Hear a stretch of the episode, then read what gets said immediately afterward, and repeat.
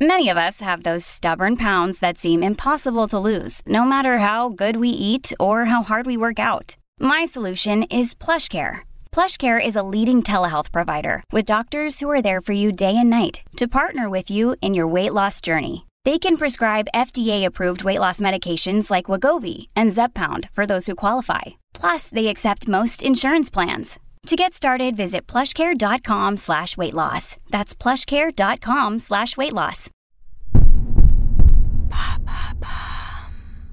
Qu'est-ce que le Barbie Botox? Merci d'avoir posé la question. Avant même sa sortie fin juillet 2023, Barbie, le film de Greta Gerwig, était déjà culte. Mais avec plus de 1,36 milliard de dollars de recettes au box-office, sans parler des produits dérivés, son succès est confirmé. Une vague rose a réellement déferlé sur l'entièreté de la culture populaire. Et évidemment, les tendances beauté n'ont pas été épargnées. Mais c'est allé bien plus loin. Sur TikTok, des jeunes femmes font la promotion d'une intervention de médecine esthétique, le Barbie Botox, dont le hashtag compte plus de 10 millions de vues. Ça consiste en quoi? Le but de cette procédure est d'allonger le cou et affiner les épaules, sans chirurgie, mais à l'aide d'injections de toxines botuliques, qu'on connaît sous son nom commercial, Botox. Le produit est injecté dans le trapèze, un muscle situé à la base du cou au niveau des épaules. La promesse, après une petite intervention d'une heure seulement et délestée de moins de 1000 euros, votre port de tête et vos épaules ressembleront à ceux de la poupée aux mensurations prétendues parfaites. Ça n'existait pas avant le film Barbie? En fait, si.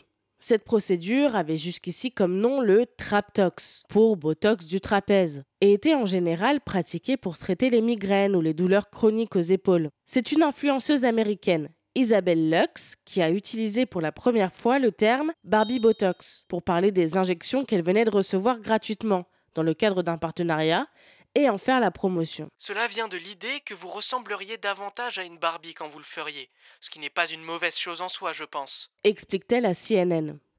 Mais c'est légal? En soi, ça l'est, mais c'est un peu une zone grise. Aux États-Unis, la FDA, Food and Drug Administration réglemente les substances autorisées et leurs usages. Si une substance est autorisée mais est utilisée pour d'autres fins, on parle d'utilisation off-label et c'est aux professionnels de santé d'en décider. Techniquement, transformer le Traptox en procédure cosmétique est donc légal, mais il faut se renseigner sur ses dangers. L'intervention est irréversible. Et si le corps réagit mal ou si le botox est mal dosé, peut causer des douleurs musculaires, voire une paralysie complète du trapèze. Outre les risques liés à ces injections, un problème éthique se pose également. Sur TikTok, Isabelle Lux a été accusée d'être antiféministe en faisant la promotion du Barbie Botox. Ce à quoi elle a répondu, toujours pour CNN Je pense qu'il faut cesser de dénigrer les femmes pour les choses qui les intéressent, y compris soigner leur apparence si elles le souhaitent.